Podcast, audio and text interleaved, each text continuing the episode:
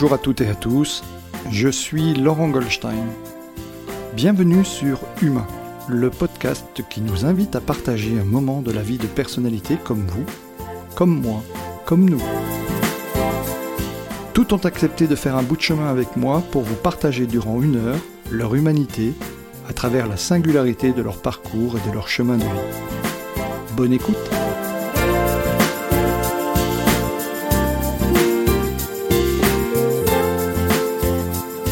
Je suis cette semaine à Paris en compagnie de Martine Vol, présidente d'IDESUP, auteur, spécialiste de la supervision, actrice majeure du monde du coaching en France. Bonjour Martine. Bonjour Laurent. Je suis tout en outre très heureux de passer un moment avec toi et je te remercie pour le temps que tu consacres à cette émission. Euh, est-ce que tu peux te présenter en quelques phrases pour nos auditeurs qui ne te connaîtraient pas et nous raconter ton parcours, comment tu es devenue celle que tu es aujourd'hui? Merci déjà pour l'invitation. c'est un plaisir. Me présenter en quelques mots, c'est difficile. Je peux déjà dire que je suis une femme, euh, j'ai bientôt 64 ans, je vis à Aix-en-Provence. Euh, mes enfants sont grands, donc j'ai une activité professionnelle intense. On aura l'occasion d'y revenir. Et, j'aime mon métier et j'aime la vie. Alors, tu, tu, habites Aix-en-Provence, mais on se retrouve à Paris parce que tu travailles beaucoup sur Paris. En fait. Mais voilà. En fait, mon activité professionnelle est à Paris. Et le Sud, c'est mon endroit de ressourcement, euh, ma famille, mes amis. Euh, c'est un endroit refuge. D'accord. Donc tu fais souvent l'aller-retour, en fait. Oui, tout à fait. On parlera tout à l'heure d'idées sup et, essentiellement de tes activités professionnelles sur Paris. Euh, Qu'est-ce qui t'a amené au milieu des années 90 à t'intéresser à ce qui a été le cœur de ta profession pendant de nombreuses années, c'est-à-dire celle de devenir coach? Tu as été une des premières coachs en Europe à obtenir le prestigieux label euh, Master Coach certifié délivré par ICF. Comment, comment ça t'est venu? Je, n'ai pas fait exprès. J'ignorais tout de, ces professions de, de, consultant, coach. Euh, formateur, je connaissais. J'avais toujours euh, une façon d'envisager l'activité professionnelle comme une passion et un hobby. J'ai eu plusieurs métiers, peut-être qu'on y reviendra. Je venais de faire le tour d'un certain nombre de métiers. 95, c'est une année charnière, où je me dis, mais finalement, dans tout ce que j'ai fait euh, dans ma vie comme métier, il y a toujours eu un fil conducteur, c'est mon intérêt pour les récits, les histoires des gens, les histoires des autres. Euh, j'avais des compétences d'écoute développées euh, au fil de l'eau, au fil de ma vie. Et j'avais décidé une rupture professionnelle, de refaire des études, faire une fac de psycho. Et je me disais, mais ce que je suis en train d'apprendre, peut-être que je pourrais le restituer d'une manière ou d'une autre à des personnes qui euh, pourraient en avoir besoin. Non pas que j'irais leur enseigner quelque chose, mais peut-être que ma façon de penser, associée à leur façon de penser, pourrait enrichir. Donc tout naturellement, 95, j'ai l'idée d'utiliser ce que je suis en train de voir en, fac de psycho euh, pour les entreprises. J'hésite à ce moment-là. Soit je deviens thérapeute, soit je retourne dans l'entreprise, ce qui est mon euh, univers de prédilection. Et je me dis, je retourne dans l'entreprise et je vais faire ce tiers extérieur et je vais aller voir des personnes en leur proposant mes services, en disant que ce soit pour un objectif individuel ou que ce soit pour un objectif d'équipe, faire venir chez vous un tiers extérieur qui va vous poser des questions auxquelles vous n'auriez pas pensé va probablement susciter d'autres idées. Et je, et je finis par proposer ce service. Alors à l'époque, je suis euh, euh, un pied en France, un pied en Suisse. Je vais voir des entreprises françaises, euh, des DRH me reçoivent, acceptent de me recevoir une heure, les entretiens durent deux heures. Et à la fin, ils me disent, Madame, on ne doute pas de vos compétences, mais vous n'avez ni référence dans ce métier, ni euh, diplôme correspondant, donc euh, on ne sait pas vous vendre à notre propre patron. Il me conseille de me faire recruter dans des grands cabinets de consultants en me disant vous apprendrez le métier. Mais les consultants, c'est pas le métier que je veux faire. Je veux faire de l'interaction, je veux faire de la discussion. Et comme j'ai un pied en Suisse aussi à ce moment-là, je vais en Suisse et avec les mêmes propositions, un jour, un homme me dit Ah, tiens, pourquoi pas, ça m'intéresse. Et c'est comme ça que je, commence ma première mission dans une grande banque suisse, avec le DRH de cette banque. D'accord. Et, ainsi de suite. Et je bâtis ce qu'on appellerait le coaching aujourd'hui. Euh, avant même de me former, je décide d'utiliser trois principes. Le premier, c'est que si je veux que les gens me parlent, on va mettre une règle de, de confidentialité, et je prends la déontologie des psychologues. Si euh, je veux moi-même sentir en confiance, on va faire choix réciproque. Les gens ont vraiment envie de travailler avec moi et moi aussi. Et le troisième point, j'ai été chef d'entreprise avant. Si l'entreprise paye quelque chose pour un de ses collaborateurs, ça va de soi qu'on aura une transparence sur les objectifs. On en parlera avant, on en parlera après. Et sans le savoir, je mets en place les trois règles de ce que je vais découvrir très vite derrière, qui s'appelle le coaching. D'accord. Oui, parce que le coaching était déjà émergent aux États-Unis. On n'en parlait pas encore ou très très peu encore en, Europe et encore moins en France. Hein. Euh, donc tu as été une des premières à rentrer dans, dans ce schéma. Il y a, il y a quelques temps, j'avais à ce micro Florence Rollo, qui était une des cofondatrices d'ICF France. Tu as, tout de suite fait partie de l'aventure ou tu es, tu es rejoint Alors, après En 2020 en 2001, pardon. C'est vrai que le temps passe. Je, je, suis en Suisse et il y a la première conférence européenne d'ICF en Suisse. Beaucoup de Français sont là. Et c'est de là que naît l'idée de ICF France. À l'époque, je travaille 98% de mon temps en Suisse. Euh, je vois cette association qui est en train de se créer. Je décide d'envoyer mon chèque. C'était peut-être 250 euh, francs ou euros, je ne sais plus à l'époque.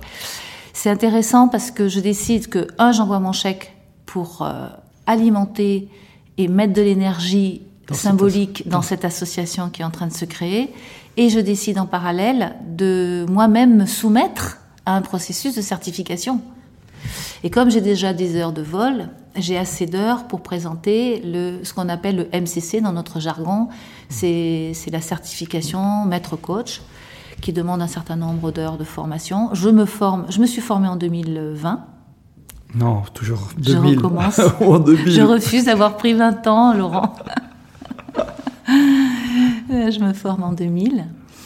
Et donc je suis formée, j'ai des heures, je présente cette certification. Et là encore, j'en ai pas besoin. Personne ne connaît assez le coaching et mm. encore moins les certifications pour me les demander. Mm.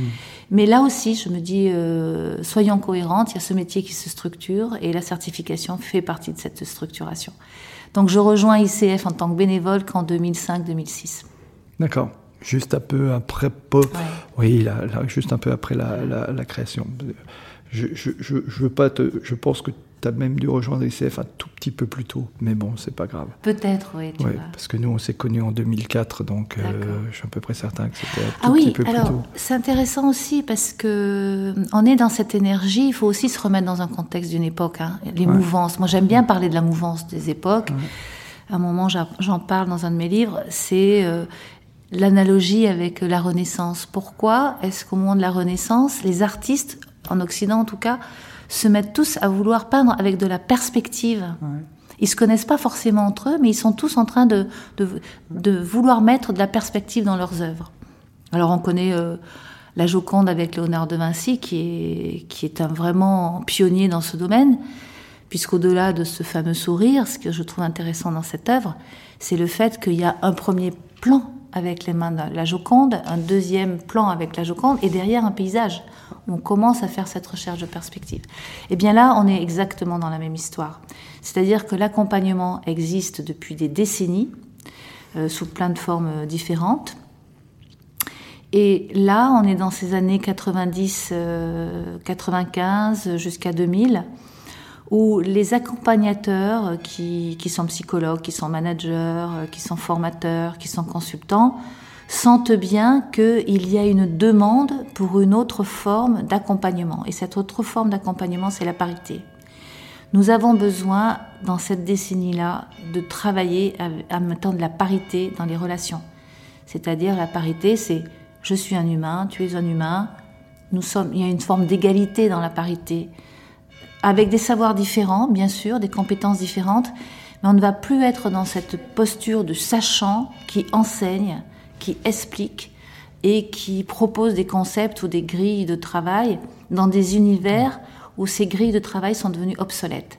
Donc on comprend que le monde se complexifie et qu'il y a besoin de, de on parlerait aujourd'hui de co-construction, de co-création, euh, mais on, y est déjà à cette époque. Mmh. D'accord. Très rapidement, tu, tu vas t'engager aussi euh, à, développer cette profession qui émerge. Tu vas prendre des responsabilités au-delà de, ton activité professionnelle.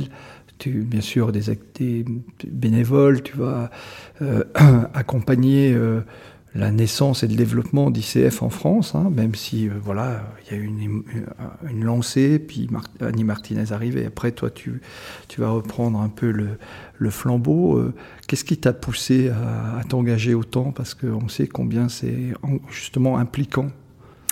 Nous sommes à peu près dans les années 2005. Anne Martinez est présidente de ICF France. La SF Coach existe depuis 95. On discute hein, entre associations, on voit un petit peu ce qui se passe euh, à droite à gauche.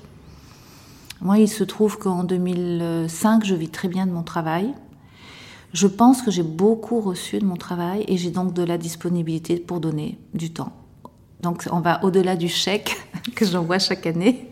Et d'ailleurs, si on s'est rencontrés aussi, c'est pas parce que j'étais bénévole, c'est parce que euh, ICF organisait en France des, des, des rencontres, des soirées, euh, voire même des fêtes. Donc euh, il y avait ce côté de, de se retrouver entre pairs pour, euh, pour discuter. Je me retrouve avec plus de, de, de, de disponibilité. Je me présente au conseil d'administration. Je suis élue. Mmh. Et je suis élue à un moment où ICF a eu beaucoup de créativité pour se, pour se créer. Annie Martinez a beaucoup, a beaucoup mis de structure et il fallait écrire la suite. Donc je pense qu'aussi mon passé de chef d'entreprise me rattrape et j'ai envie de, de, mettre les mains dans le cambouis. C'est-à-dire que quand on est coach, on travaille à accompagner les autres pour qu'ils réalisent leurs projets, leurs rêves, leurs désirs, leurs aspirations, qu'ils les concrétisent dans la matière, hein, dans leur travail. Et moi, peut-être que j'ai aussi besoin de concrétiser. Donc, à la fois, je donne mon temps, mais à la fois, je, je reçois euh, bah, l'idée d'être directement à la manette de faire grandir cette association euh, tout en faisant, en structurant le métier.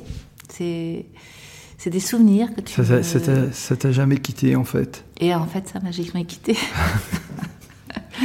ça fait 20 ans que ça dure. Voilà. Il se passe trois ans où je m'investis euh, vraiment dans l'association en tant que présidente et puis passe-présidente. Et puis, euh, Laurent, on sait que tu arrives à ce moment-là et que tu es mon successeur. et que toi aussi, tu deviens président d'ICF. et euh, ça, c'est intéressant aussi. Et c'est très modélisant. Et ça peut aussi être une source d'inspiration pour les entreprises.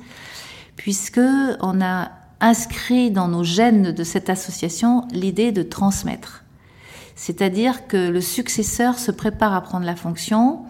Et puis, euh, celui qui quitte la fonction reste encore un peu pour accompagner le mouvement. Mm. Ça aussi, je trouve que c'est intéressant. Et cette association m'a aussi permis d'expérimenter en direct, concrètement, pour faire grandir cette structure, des, des, façons de penser que je pouvais avoir et dont je discutais avec mes clients.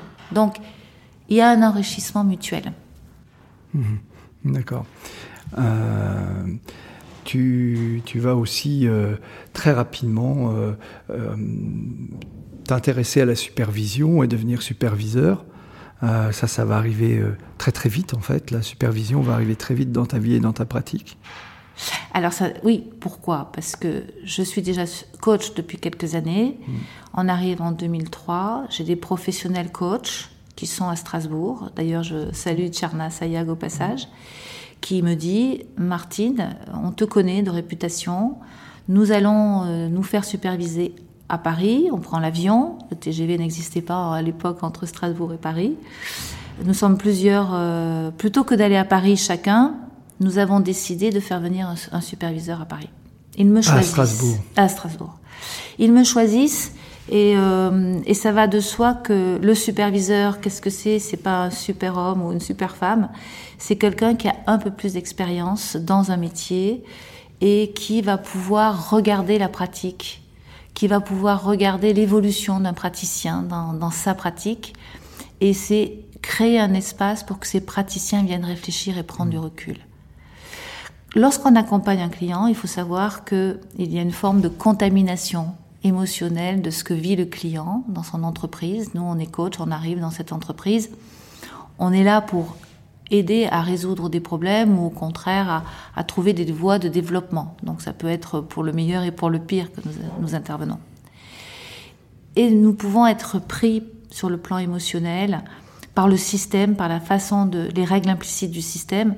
Donc avoir un superviseur, c'est sortir de, ce, de cette prison, quelque chose qui pourrait être emprisonnant, pour prendre du recul et revenir travailler en ayant retrouvé toutes nos compétences et vraiment être là au service du client. Donc j'ai cette pratique, des professionnels me demandent, je deviens superviseur à ce moment-là. Là encore, tu as été euh, alors, je veux dire, même si la supervision a, a, existé aussi dès le début du coaching, mais tu as été un peu pionnière dans l'animation de groupe, la mise en place euh, de groupes de supervision, ça s'est fait très très rapidement. Euh, et puis, quelques années après, euh, tu vas créer la première, je crois que c'est en 2014, la première formation à la supervision, en fait, c'est ça Oui. 2014, c'est le moment où je me dis, mais ça fait plus de dix ans que je pratique la supervision. Là encore, euh, il y a deux, deux, choses. Il y en a une, je vais commencer par euh, où j'en suis. J'ai un besoin de formaliser ma pratique. J'ai un besoin de m'arrêter pour me dire, mais qu'est-ce que je suis en train de faire depuis dix ans? Qu'est-ce que j'apprends? C'est une attitude réflexive, c'est-à-dire à la fois je réfléchis sur ma pratique, mais à la fois je réfléchis sur les actions que j'ai mises en place dans ma pratique. C'est ça la réflexivité. Mmh. Et je m'aperçois d'un certain nombre de, bah, de connaissances que j'ai acquises par l'expérience, que je peux mettre en relation avec certains concepts théoriques. Et ce travail de mise à plat euh, va de pair avec l'envie de transmettre. Alors soit j'écris un livre, soit je fais une formation, soit euh, je fais des émissions de radio comme aujourd'hui, et, euh, et je choisis la formation pour transmettre. Pourquoi? Parce que euh, le coaching s'est développé.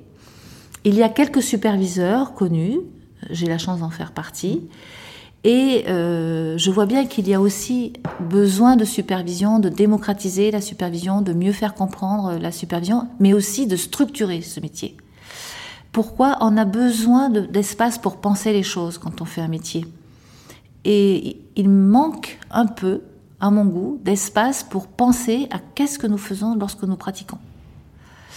La formation me semble être le meilleur endroit et donc les premières personnes qui viennent dans ces formations sont déjà superviseurs pour la plupart et ont envie d'avoir cet espace pour réfléchir comme moi j'ai eu besoin de le faire toute seule ont besoin. Donc c'est peut-être plus un espace pour de réflexion au départ qu'un espace de formation. Et puis chemin faisant avec les années qui passent, bien sûr que mon processus s'est professionnalisé aussi et qu'aujourd'hui, je, suis dans des processus de formation. Mhm. D'accord. C'est-à-dire au, tout début, tu, crées, euh, tu crées ce, on va dire ce, cet écosystème de réflexion sur la supervision. Euh, tu le fais à travers euh, Present Consulting, donc. Et à quel moment arrive l'idée de, cette société IDSUP alors elle arrive un an plus tard, c'est-à-dire que je commence une première formation avec euh, des, explorateurs, superviseurs pour la plupart, qui, sont là, les pionniers, je les appelle. Et puis je m'aperçois que ça a beaucoup de sens grâce à cette première expérience. C'est là où je crée DISUP un an plus tard, mhm. qui est l'Institut du développement de la supervision, avec cette idée que à la fois il y a des formations pour les personnes qui veulent euh, euh, prendre conscience des compétences que nous avons à développer lorsque nous sommes superviseurs, sur quoi on peut s'appuyer, avoir des boussoles pour se, pour se repérer, etc. Et à la fois avoir une communauté qui va pouvoir, avec les alumni de la formation, euh, avoir aussi une attitude de chercheur, recherche et développement, partage d'expériences, pour qu'il n'y ait pas que la formation. Mhm. mais que l'Institut du développement euh, de la supervision. Soit bien un institut du développement. Il y a aussi une partie laboratoire, soit bien un institut. D'accord, d'accord. Comment fonctionne IDSUP aujourd'hui et comment, comment on y accède euh, voilà, Quelle est la démarche pour quelqu'un qui nous écouterait, qui dit Tiens, j'aimerais bien, ça m'intéresse Alors, il y a un site, oui. bien sûr, et le site idsup.fr qui permet de se connecter et de voir les propositions. D'ailleurs, dessus, il y a un certain nombre d'articles intéressants. Il y a des articles écrits par moi et par des alumni puisqu'il y a cette idée que les alumni aussi acquièrent de l'expérience, ils vont pouvoir la qui sont en libre consultation. Donc en libre consultation, on peut les télécharger, il y a des PDF, on télécharge. Cette activité s'est arrêtée pendant deux ans cause Covid, donc on, est, on, est, tous passés par là et elle est en train de reprendre. Donc euh, il y a des articles qui sont en préparation, le site va être enrichi, mais il y a eu une absence pendant deux ans, deux ans et demi d'articles. Et puis il y a les formations euh, qui sont là. Euh, on est bien sûr Calliope pour qu'il puisse aussi y avoir des, financements par les OPCO. Et puis vraiment, euh, Calliope, c'est une démarche de formation et de professionnalisation. Donc ça veut dire qu'il y a un entretien d'admission.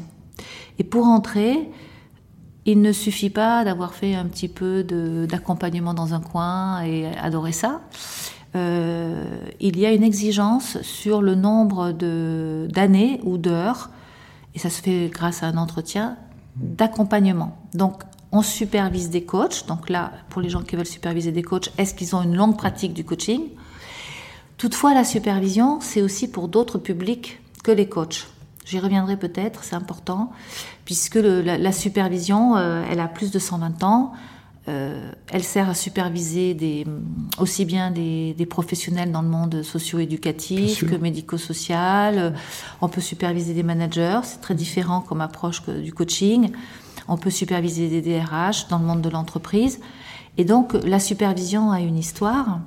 Et cette histoire, euh, eh bien, euh, elle est, elle est très présente dans cette formation. Et donc, il, s'agit d'avoir accompagné dans un des métiers, psychologue, coach, euh, éducateur, avoir une vraie expérience d'accompagnement. Parce que cette seniorité, elle est importante euh, dans le métier. Il ne s'agit pas de découvrir un métier quand on est superviseur. Il s'agit de l'avoir pratiqué longtemps pour regarder ses pairs travailler et avoir du recul. Ensuite, euh, que ce projet ait du sens. Qu'est-ce qui fait qu'on a envie de devenir superviseur? Donc j'aime bien sentir le projet qu'il y a derrière l'envie. Mhm. Et puis, euh, bien sûr, euh, encore faut-il que nous aussi on soit choisis. Et pour être choisi, euh, j'ai l'habitude d'expliquer l'esprit de cette formation qui a l'intérêt de s'appuyer sur les racines de la supervision, comprendre d'où vient ce métier, d'où vient cette activité, qui s'intéresse aussi à tous les travaux des neurosciences maintenant et puis des, des, apports des anglo-saxons avec des modèles qui viennent des anglo-saxons et qui sont beaucoup plus contemporains, beaucoup plus basés sur la co-créativité et qui sont là. Et puis, euh, je demande aussi de pouvoir euh, mettre en place de la pratique mhm. euh, de supervision pour que les gens puissent tester qu'est-ce que c'est que de superviser et qu'ils reviennent dans les modules de formation avec des questions qui viennent de leur expérience. Je suis une praticienne. Hein. Mhm. Je suis une praticienne. D'accord. J'aime bien mettre la pratique avant la théorie presque. D'accord. donc j'ai bien compris que l'accès, le, comment accéder, etc. C'est une formation qui dure combien de temps?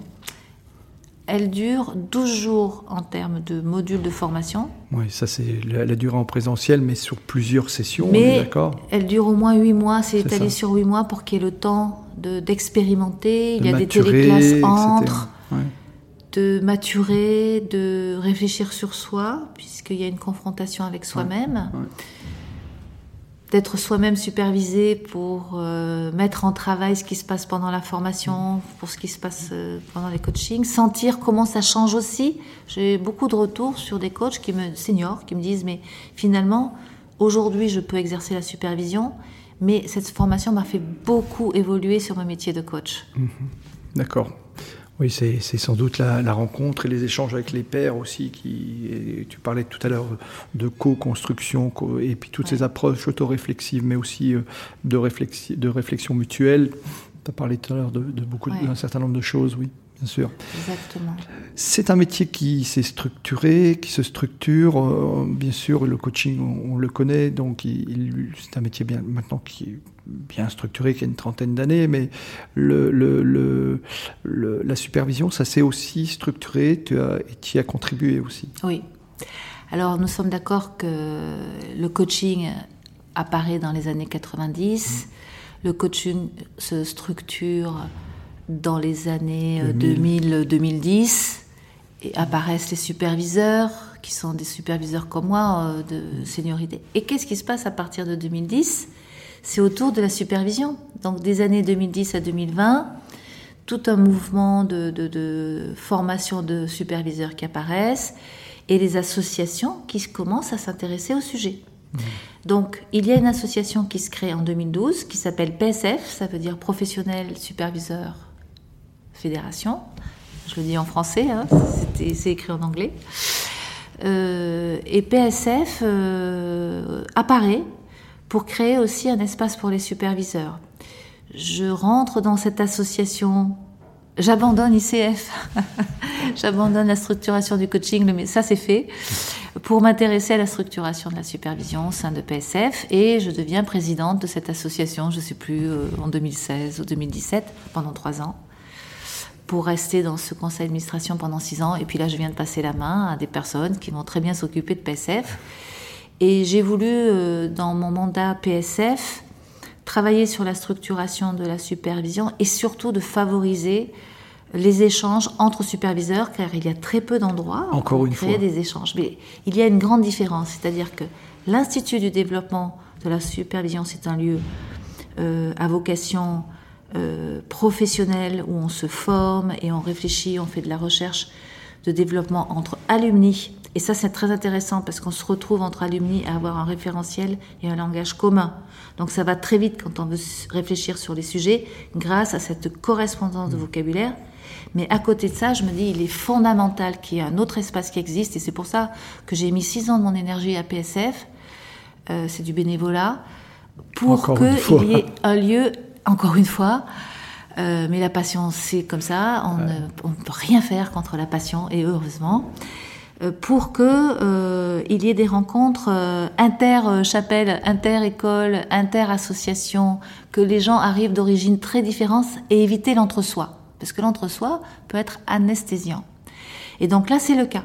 On a des gens qui sont coachs, qui arrivent, qui sont devenus superviseurs, mais coachs qui arrivent d'ICF, de l'EMCC, de SF Coach, des personnes qui ne sont pas coachs parce qu'ils viennent d'autres métiers du milieu, médico-social. Médico-social que tu connais bien d'ailleurs pour le milieu. Voilà. Et surtout, et surtout, euh, cette connexion à l'ANSE.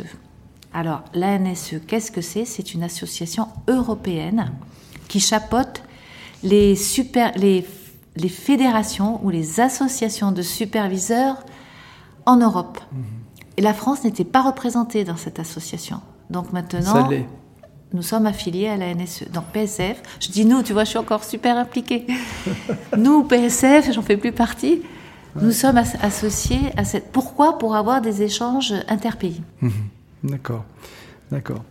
Euh, alors comme tout ça, ça, en 2019, un peu avant, me semble-t-il, en plus, avec PFS, tu vas aussi euh, contribuer à la co-construction du CIMAX Alors, le CIMAX, qu'est-ce que c'est? Parce que tu étais encore une cofondatrice oui. aussi.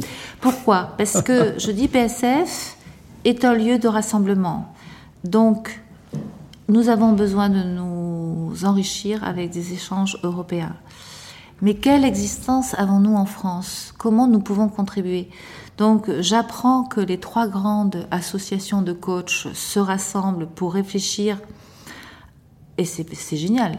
Avec elles ont toutes les trois des cultures très différentes. Elles se mettent d'accord pour réfléchir à un syndicat interprofessionnel des métiers de l'accompagnement de coaching et la supervision en fait, c'est toi qui amènes le S de supervision. non, parce que le MCC a cette double vocation de s'intéresser au coaching et à la supervision. Donc PSF, de fait, va être dans ce syndicat. Mhm. Et je, je, fais partie des cofondatrices pour que PSF soit dans ce syndicat. Mhm. D'accord. Alors, avec toutes ces activités, on pourrait se dire, mais comment tu fais pour euh, gérer tout ça? Mais en plus de ça, tu, es, tu as sorti, euh, il me semble, c'est l'année dernière, le temps passe tellement vite, on, tu vois, toi, moi-même aussi, je me perds. Oui, Tu es l'auteur d'un super bouquin qui s'appelle La Bible de la supervision. Alors, qu'est-ce qu'on y trouve dans cette Bible? Alors effectivement, ce livre... il est aux éditions Erol. Hein. Oui, voilà. Il, est voilà, il est sorti le 19 mars 2020. Ben voilà, je suis. Ah oui, ça fait deux ans maintenant. Oh. Alors, ce livre, il a une histoire particulière. Il sort deux jours après le premier confinement. Les librairies sont fermées. Alors, euh, bon, nous sommes dans un contexte particulier. Pour autant, c'est un livre qui euh, est très généreux. Pourquoi? Parce que ça fait trois ou quatre ans que j'enseigne euh, dans cette école la supervision, les compétences du superviseur, il a fallu structurer énormément de choses et je décide de tout donner dans ce livre. Donc, il y a à la fois une partie où on a l'histoire de la supervision, comment les, associations de coachs sont appropriées ce métier qui est bien plus large que le coaching. Il y a une partie comment on se repère avec des boussoles sur quoi on peut réfléchir, comment on écoute les demandes, une partie avec les compétences, et puis une partie, la quatrième, où j'ai noté 17 types de processus de supervision. Certains sont plus contemporains que d'autres, mais ça donne des fiches pratico-pratiques pour les superviseurs. Tout ça, c'est encadré par une euh, introduction et une conclusion. La conclusion, elle est ouverte sur l'avenir, puisque je dis que ce dispositif de supervision va arriver dans les entreprises et il a son utilité et il n'est pas en concurrence avec le coaching. Il a du sens pour les managers, les dirigeants. Peut-être que la plus-value de ce livre serait que euh, j'ai fait l'effort de réfléchir à ce mot supervision qui est un mot valise. Alors la spécificité des mots valises, c'est qu'on peut se les approprier facilement et on a l'impression de les comprendre. Or, il y a tellement de formes de supervision que finalement il ne veut pas dire grand-chose. Donc il y a un découpage j'aime bien prendre la métaphore des enveloppes. Mhm. C'est-à-dire que je découpe des thèmes de réflexion et j'ouvre des enveloppes et dans ces enveloppes, je mets du contenu pour aider à réfléchir sur ces thèmes de réflexion. Et il couvre l'univers de la supervision et on peut s'apercevoir en, en, lisant ce livre qu'il y a des thèmes de réflexion qui concernent tous les métiers de l'accompagnement. C'est pour ça que ce livre peut intéresser les superviseurs, mais il peut intéresser des coachs ou des praticiens de l'accompagnement parce que finalement on réfléchit à quoi? Aux apports des sciences humaines du, siècle dernier et comment ces apports des, sciences humaines du siècle dernier nous ont donné un, socle pour le travail d'aujourd'hui. Et puis bien sûr que les fiches techniques, elles, elles intéressent que les superviseurs. Et puis il y a les compétences du superviseur qui sont pour certaines communes, là encore avec les autres métiers de l'accompagnement. Donc c'est pour ça aussi qu'il y a de la fragilité dans la compréhension des métiers, parce qu'il y a une énormément, énorme porosité entre psychologue, coach, supervision et d'autres métiers. Il y a de la porosité. Mhm. Tous ensemble, nous avons la capacité, si on fait ces métiers, de créer des, des hum, entretiens qui vont être contenants pour que les personnes puissent s'exprimer en confiance. Après, ces métiers n'ont pas la même finalité. Si je vais voir un psy, c'est pour faire un travail personnel. Mm. Si je vais, je vais voir un coach, c'est pour faire un travail très concret sur quelles sont les solutions que je vais pouvoir mettre euh, en travail dans mon métier. Et si je vais voir un superviseur, c'est vraiment pour prendre du recul par rapport à des pratiques, y compris du recul sur le plan émotionnel. Mm-hmm. D'accord. Donc c'est un livre qu'on trouve partout. Hein. Voilà, il est disponible euh, voilà, j'ai envie de dire dans toutes les bonnes librairies, Amazon, la Fnac. les euh, bonnes librairies, la Fnac, c'est Erol qui. On le trouve chez Erol, donc. Oui, et puis c'est l'état d'esprit d'Erol. Erol fait des livres euh, qui sont des manuels pratico-pratiques. qui était un, livre, tu le disais, généreux. Je, je, suis assez d'accord. En plus, il a une très belle couverture. Voilà. Ce qui ne gâche rien. À quand, tu as une idée à partir de quel moment ça c'est venu assez rapidement, cet intérêt pour l'accompagnement des personnes, mais avant tu as, été euh, manager dans, les entreprises, tu as été toi-même chef d'entreprise. tu, tu, expliques à quel moment est arrivée la bascule, mais antérieurement, est-ce qu'il y a un moment où tu t'es dit, voilà, quand d'autres s'imaginent faire des choses, toi, tu t'es dit, ce que j'ai envie, c'est de transmettre ou de faire de la, ou de faire de l'accompagnement. Tu, tu, te souviens de ça? À quel moment ça, ça, me fait sourire quand tu me poses cette question parce que j'ai un souvenir qui m'arrive là. Apparemment, ça n'a rien à voir. Mais quand j'avais euh, 17-18 ans, à l'époque, le stop, ça se faisait. Il y a le covoiturage, ouais, Blablacar n'existait pas. Et euh, j'avais peur quand je faisais du stop pour me déplacer. Euh, une jeune fille qui fait du stop. Euh, et donc j'avais souvent des représentants de commerce qui me prenaient euh, dans leur voiture et qui m'emmenaient d'un endroit à l'autre. Et ça faisait une... Et pour être sûr de pas être draguée, pour parler clairement, je leur posais un tas de questions sur leur métier. et je les faisais parler. Et pendant et les personnes, mais moi y compris, j'adore, on adore parler de nos métiers. Je dis on, je généralise, mais très souvent les personnes aiment bien parler de leur métier. Et du coup, euh, tout le chemin faisant, j'avais ces, ces, discussions sur les métiers. J'ai développé des grandes capacités d'écoute. Donc c'était une solution.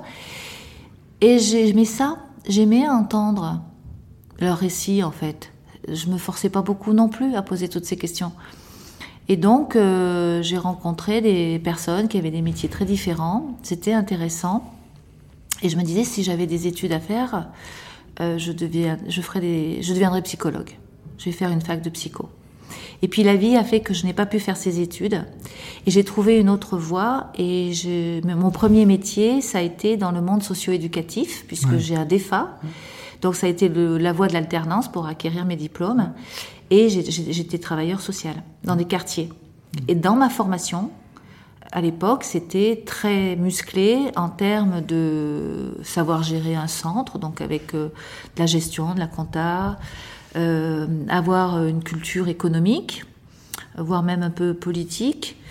Euh, et puis, il y avait de la psychopédagogie sociale. Et là, on était formés, Carl Rogers, tous les travaux sur les écoutes, mais aussi euh, les travaux de, des sciences de, de l'éducation, Piaget, Bion, tous ces auteurs qui nous nourrissent mmh. aujourd'hui. Et puis bien sûr, j'étais sur les quartiers avec de l'accompagnement. Et pour ça, avec des quartiers sensibles, où les jeunes sont en difficulté, j'avais pu remarquer que la violence était très présente chez les, les, les, ados, les garçons, euh, qui extériorisaient leur violence vers l'extérieur. Et puis euh, les filles, pour qui c'était moins simple, et la violence pouvait être vers l'intérieur. Euh, donc de la souffrance qui se, qui se manifestait autrement. Donc pendant six ans, j'ai fait ce métier.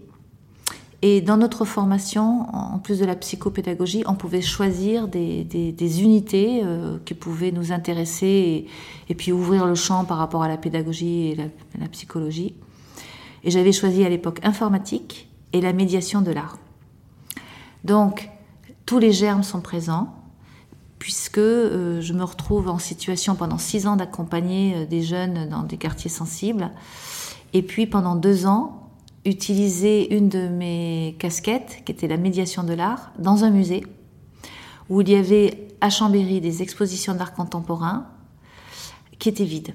Donc je suis allée faire toc-toc pour aller voir le conservateur qui s'occupait de cela, et j'ai dit, écoutez, moi j'ai l'habitude des groupes, j'ai envie de vous proposer quelque chose pour faire venir les gens au musée et de faire la médiation entre le public et l'art. Et il me dit oui, il me débloque un budget de vacation et je me retrouve à faire quelque chose qui est encore basé sur l'écoute plutôt que de faire des visites commentées sur l'histoire de l'art.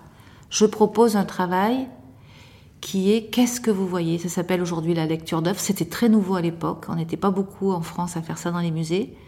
Mais d'inverser et à partir de la parole du public et de ce que le public voyait, on bâtissait une lecture d'œuvre et ensuite seulement s'intéresser à des apports théoriques et à l'histoire de l'art. Donc j'ai encore là développé des compétences d'écoute mmh. dans des milieux complètement différents. Mmh. J'arrête tout ça parce que l'informatique aussi, c'est les années 80-84, où je crée une entreprise et je deviens concessionnaire Apple. Ouais, c'est ça. Je deviens concessionnaire Apple. Ça s'est pas fait tout seul. Mais là encore, qu'est-ce qui se passe? Je suis dans l'écoute parce que le métier est nouveau. On est tous au même point. On, est, on, devient installateur de systèmes informatiques, on devient formateur de systèmes informatiques que nous-mêmes on ne connaît pas, on est tous pareils. Donc qu'est-ce que je fais le week-end? J'apprends à me servir de, l'ordinateur, du, logiciel que j'ai vendu, et je propose des formations mhm. aux gens. Et là, je suis bien obligée d'écouter leurs besoins, leurs problèmes et comment on installe, et leurs peurs. Parce qu'on est dans une époque où l'informatique fait peur. Et donc, il faut aussi apprivoiser. Donc, finalement, le fil rouge de mon parcours professionnel, c'est l'écoute. Avec mmh. des ados, j'ai pas d'avenir. Ah oui, d'accord, mais si tu en avais un, ce serait quoi? Et on travaille là-dessus. Avec l'informatique, j'ai peur, mais si vous aviez pas peur, euh, vous auriez besoin de quoi? Comment on avance? Et puis avec le coaching, euh, vous voulez aller dans cette direction, le monde est devenu complexe. Bah, moi non plus, j'ai pas les idées, vous non plus, mais si on travaille ensemble, on va les trouver mmh. et on les trouve. Et superviseur, on est encore dans cette écoute. Donc finalement, il y a une cohérence à travers des métiers très différents. Très, rapidement, en fait, tu avais cette, forme d'intelligence relationnelle qui a été, euh, dès 17 ans, finalement, de, poser des questions, s'intéresser à l'autre et, de l'écouter. Alors, euh, bien sûr, c'est une petite anecdote, mais effectivement, tout est en place après pour, pour le suite, y compris l'entrepreneuriat, finalement, qui, euh, qui aujourd'hui est encore indépendante de, ton activité, parce que tu es présidente d'IDESUP, bon, même si tout ce qui a été entrepreneuriat dans, dans le monde associatif, euh, euh, c'est euh, pour l'instant derrière toi, voilà. Mais, mais, mais en fait, tout, tout, était déjà en place, en fait, hein, c'est ça.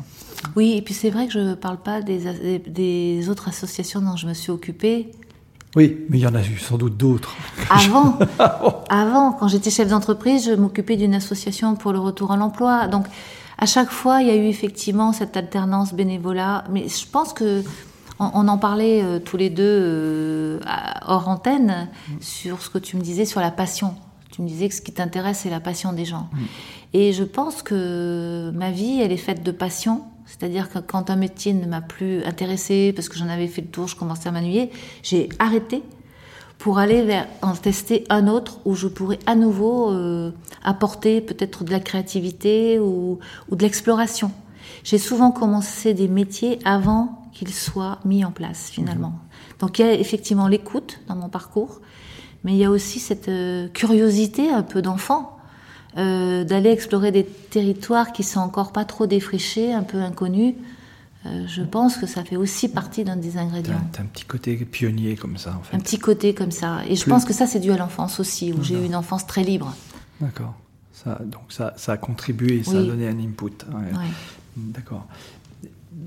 Parlons projet maintenant. Quels sont, quels sont tes projets 2022 alors, mes projets 2022. Alors, voilà, 2022 ou autres, les projets des, des, mois à venir. Pour les prochaines années, c'est clair, c'est que je vais continuer à m'occuper d'IDESUP, parce qu'elle a énormément de sens, cette formation, pour des professionnels qui veulent devenir superviseurs ou qui veulent avoir un moment, un espace entre pairs expérimentés, qui veulent réfléchir à leur pratique.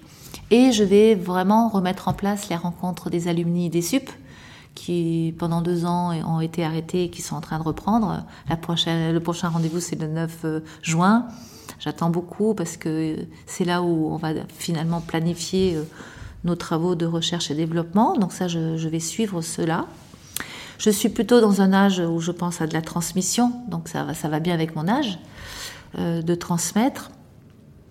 Et puis de faire quelques coachings, bien sûr, de rester en contact avec l'entreprise en direct pour euh, être aussi dans l'actualité de ce que vivent les gens dans les entreprises. Et puis euh, de travailler moi.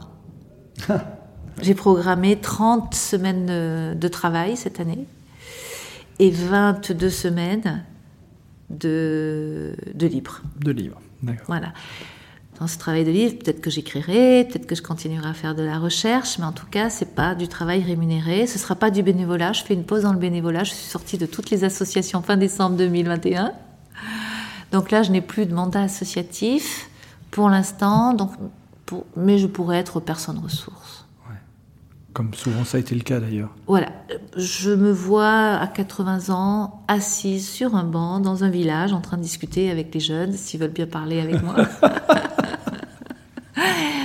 voilà, j'ai des projets. Euh, si je vis jusque-là, euh, c'est clair que je ne vais pas arrêter de travailler. En revanche, je vais aussi avoir énormément de temps pour explorer euh, le monde. Hmm, d'accord. Comment tu, gères ton énergie au, au-delà de ces périodes de réflexion euh, au quotidien. Par exemple, euh, aujourd'hui, nous sommes à Paris, cette semaine, tu es parisienne. Euh, il y a encore quelques mois, tu avais, en plus d'idées sup, tu avais d'autres responsabilités, tu étais très engagée dans, des domaines voilà, où il faut, où il faut donner de son énergie et de son temps. Comment tu fais pour gérer cette énergie? Moi, j'ai le privilège de te connaître depuis 18 ans environ. Je t'ai toujours vu en énergie. Comment, comment fais-tu? Bah Parce que tu ne me vois pas le week-end. je ne suis pas en énergie le week-end. J'ai besoin d'introversion. D'accord. Euh, le week-end, donc euh, après des grandes semaines chargées où, où je suis dans le vivant, l'interaction, l'échange, la créativité, euh, eh bien il y a ces week-ends qui sont calmes le samedi matin, je vais me promener dans les bois. Euh, j'ai la chance d'avoir un mari plutôt introverti euh, qui accepte tout à fait mes, mes cycles euh, et qui lui-même est très bien. c'est un homme des cavernes. il, aime bien, lui, c'est plutôt un naturel introverti, donc ça, ne le dérange pas que je sois dans cette énergie. Donc c'est aussi une chance par rapport au couple. Et puis aussi la peinture. J'aime D'accord. Ah oui. Activité artistique. D'accord. Que je vais pouvoir euh, développer cette année puisque j'aurai plus de temps de libre. D'accord. Et, tu, ça, fait, ça fait déjà longtemps que tu peins ou c'est quelque chose J'ai peint beaucoup euh, à l'époque euh, où j'étais dans le milieu socio-éducatif. Après, quand j'étais chef d'entreprise, je n'ai plus peint du tout. Ces dernières décennies, elles ont été fort occupées à travailler. Mmh. Et c'est quelque chose que j'ai repris il n'y a que 2-3 ans. Mmh. Mais je vois le bien que ça me fait, comme quand je vais marcher dans les bois. Euh, je pense que les musiciens, ils peuvent se ressourcer dans leur art, euh, qui sera la musique. On a tous nos formes de ressourcement. Et puis, j'ai un truc qui fait rire mes amis. Euh, le week-end ou quand je suis avec eux, je leur explique que j'ai un cerveau yaourt. Et là, le cerveau yaourt, il n'a pas de limite, il réfléchit pas. Euh, je peux dire des phrases euh, qui sont euh, complètement incongrues parce que je, l'ai dit sans, savoir réfléchir. Je m'autorise complètement à, laisser mon esprit vacant. D'accord. Alors ça c'est le week-end, j'entends bien la peinture, la promenade dans les bois, etc. Mais la semaine, est-ce que tu as des rituels la semaine pour voilà, emmagasiner. La supervision, euh, je, pense, au-delà du coaching, demande beaucoup d'énergie, de concentration, d'écoute, d'attention, et, souvent on ne mesure pas l'énergie que ça, que, ça, que ça prend finalement. Est-ce que toi, tu as des, rituels qui te permettent euh, tous les jours ou est-ce que tu as des petits rituels chaque jour pour te Alors, je sais que j'ai des amis qui ont des rituels de méditation. Et peut-être parce que j'ai pratiqué le tai chi chuan quand j'étais jeune, je suis plutôt moi dans, la méditation en mouvement. D'accord. Donc, je n'ai pas un rituel où je vais m'asseoir pour méditer, me recueillir. Euh, je, je les prends dans la journée. Ça peut être dans le métro, ça peut être, y compris quand je travaille. Là, tu vas me chercher dans mes petits secrets, euh, Laurent. Mais c'est ok. Je peux juste poser des questions. non, mais c'est ce que l'effet que ça me fait. tes questions, elle, a cet effet sur moi euh, qui me fait réfléchir. Et euh, je peux même me, avoir un rituel de repos pendant le travail. D'accord. De coaching ou de supervision ou même avec un groupe. Volontairement. C'est-à-dire que, mais pas dans n'importe quelle condition je suis très attachée à créer des espaces contenants où les personnes vont se sentir en sécurité psychiquement. Ça, c'est technique, c'est ce que je dis. C'est-à-dire qu'avoir un contenant, c'est ah créer un espace où les personnes vont sentir qu'elles sont en sécurité. Il y aura la confidentialité, mm. il y aura une vraie écoute, sans jugement, euh, avec empathie, certains diraient compassion. Et dans cet espace-là, qu'est-ce qui se passe? J'ai des personnes qui se livrent vraiment parce que cette écoute, elle est sincère. Mais une fois qu'elle est mise en place, je peux me reposer. Mhm. Et je reçois beaucoup. Mhm. Et je me dis souvent, mais c'est incroyable.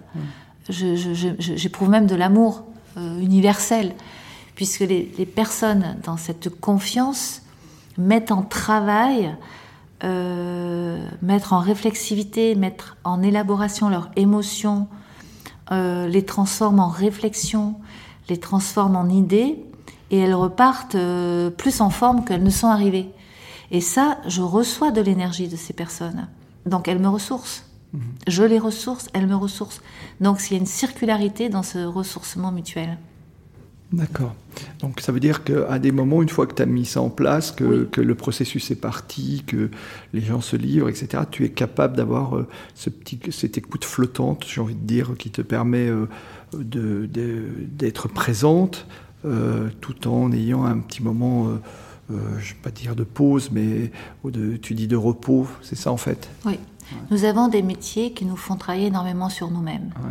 Donc, ça ne veut pas dire qu'on a dégagé les, toutes les blessures, les failles que nous, la vie nous a amené à avoir, mais on, les a regardées, on a travaillé dessus, on rencontre des personnes qui ont les mêmes ou des choses très différentes. Euh, ça, n'empêche pas tout ça, mais il y a une vigilance. Pour autant, une fois que ça, ça a été posé, euh, c'est intéressant de voir la magie de, de nos métiers et ce qu'ils nous apportent.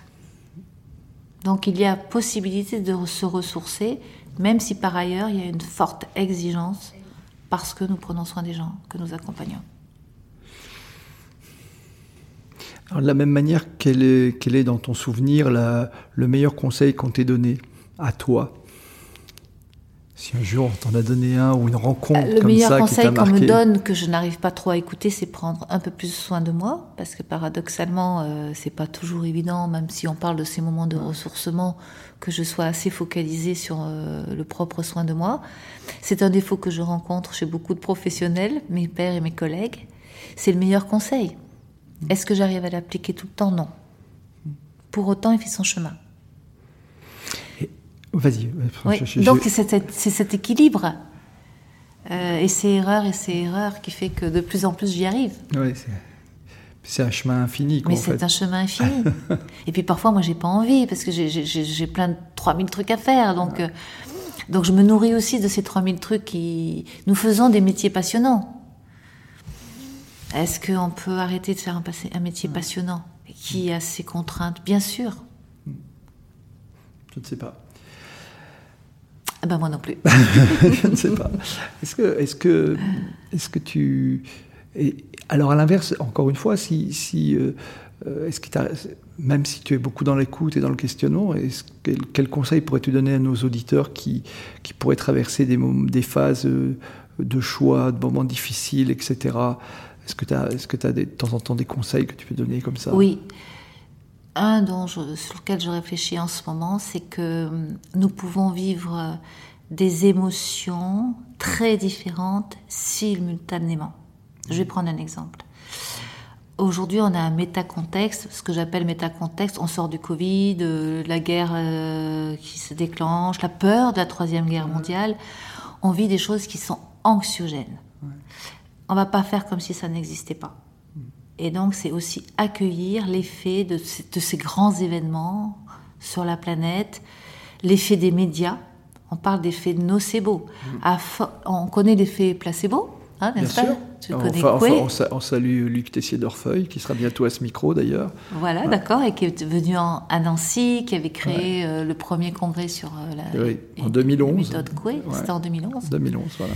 Et euh, aujourd'hui, on se souvient de ce pharmacien qui, donnait ces petites boulettes de, d'amidon, de, mie de pain, et qui avait investi ces boulettes de mie de pain de, de pouvoir euh, de soins.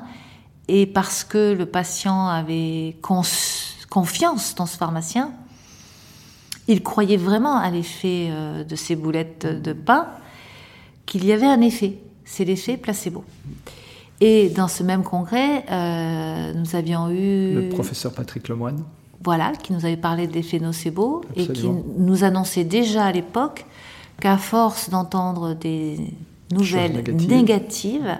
nous avions cet effet nocif et qu'on pouvait se laisser contaminer. Donc, soyons conscients que cette contamination et que nous pouvions du coup déraper sur des dépressions et des effets anxiogènes dangereux, disait-il. Eh bien, on y est.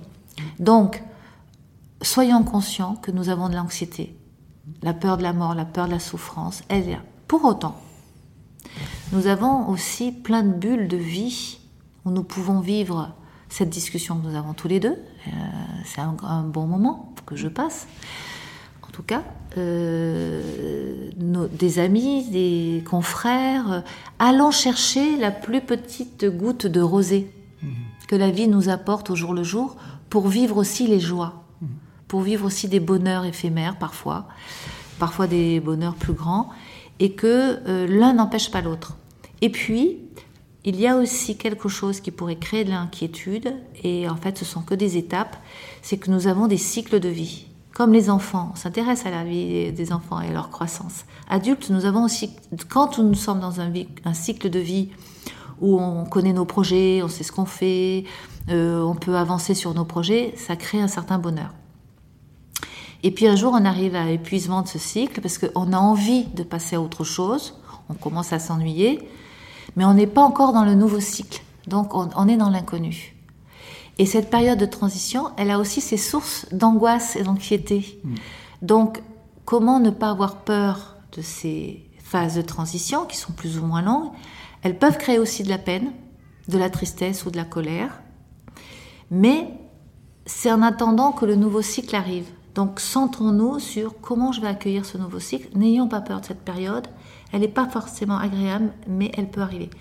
Là où il y a danger, je trouve, c'est quand euh, il y a la conjonction entre des difficultés planétaires qui créent de l'anxiété avec ces périodes de transition dans lesquelles on peut vivre. Je, recommande d'être vigilant à cette période-là et de se faire entourer et de chercher les gouttes de rosée. les petits moments de bonheur. Mais la vie, elle est aussi pleine de bonnes surprises, donc euh, soyons focalisés là-dessus. Après, chacun fait comme il peut avec ça. Hein. Hmm. Super. Merci beaucoup, Martine. Euh, où aimerais-tu être si on n'était pas ensemble là Alors, si, à quel endroit tu aimerais te trouver? Là. ok, super, dans l'ici et maintenant. Alors, oui, oui. on a une vue qui donne sur un beau parc. Oui, en plus, on, a, on, a, des gouttes de rosée, peut-être pas loin. On arrive au terme de cette émission. Quel livre euh, nous recommanderais-tu s'il n'y en avait qu'un seul à nous recommander? S'il n'y avait qu'un seul livre à recommander. J'arrive dans mes questions. tu sais, euh, peut-être c'est l'actualité du moment, il va y avoir une exposition sur euh, Le Petit Prince, le, manuel original du Petit Prince qui était dans un musée à New York, là il est, il est à Paris. Euh, mais j'ai pas l'auteur qui, qui vient d'écrire un livre, Qui a tué le Petit Prince? Je ne sais plus quel est l'auteur. Et donc, euh, il reprend l'œuvre du Petit Prince qui a été traduit euh, dans plein de langues. Et puis, Qui a tué le Petit Prince et aussi Qui a tué euh, Saint-Exupéry. Je recommanderais ce livre. D'accord, super. Dernière question. qui me recommanderais-tu d'inviter à ce micro? René David Etchad. D'accord. Oui. Alors, c'était dans mes projets. Mais je te remercie. mais alors là, tu me prends au dépourvu, je pourrais réfléchir. Ah c'est bien. Plus. Mais je te le dirai euh, plus tard l'idée. Je, te remercie beaucoup. Non, mais bien sûr, c'était un de mes projets euh, d'inviter euh, René David, qu'on salue naturellement, bien amicalement. Le mot de la fin te revient? Mhm. Ou les phrases de la fin? Qu'est-ce que tu as envie de délivrer comme message? Merci pour ce voyage. C'est toujours curieux pour moi de me reconnecter à des parcours de vie. Je ne suis pas très tournée vers le passé donc euh, là, ce retour sur le passé m'apprend que ben, chaque euh, étape, même si je ne comprenais pas à l'époque à quoi elle servait, en contribuait à qui je suis aujourd'hui. Donc euh, merci pour ce voyage dans le passé. Et puis on va revenir dans le présent futur. Merci beaucoup à toi d'être venu à ce micro, d'avoir consacré du temps euh, pour nos auditeurs. Merci à tous et à toutes de votre fidélité de votre amitié. Euh, je vous dis à la semaine prochaine pour une nouvelle rencontre. Au revoir Martine. Au revoir Laurent.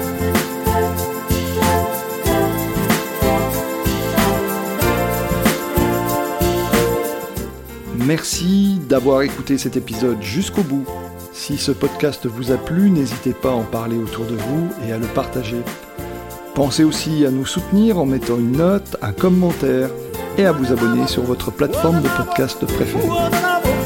Vous trouverez les liens liés à cet épisode dans la description. À la semaine prochaine pour une nouvelle rencontre.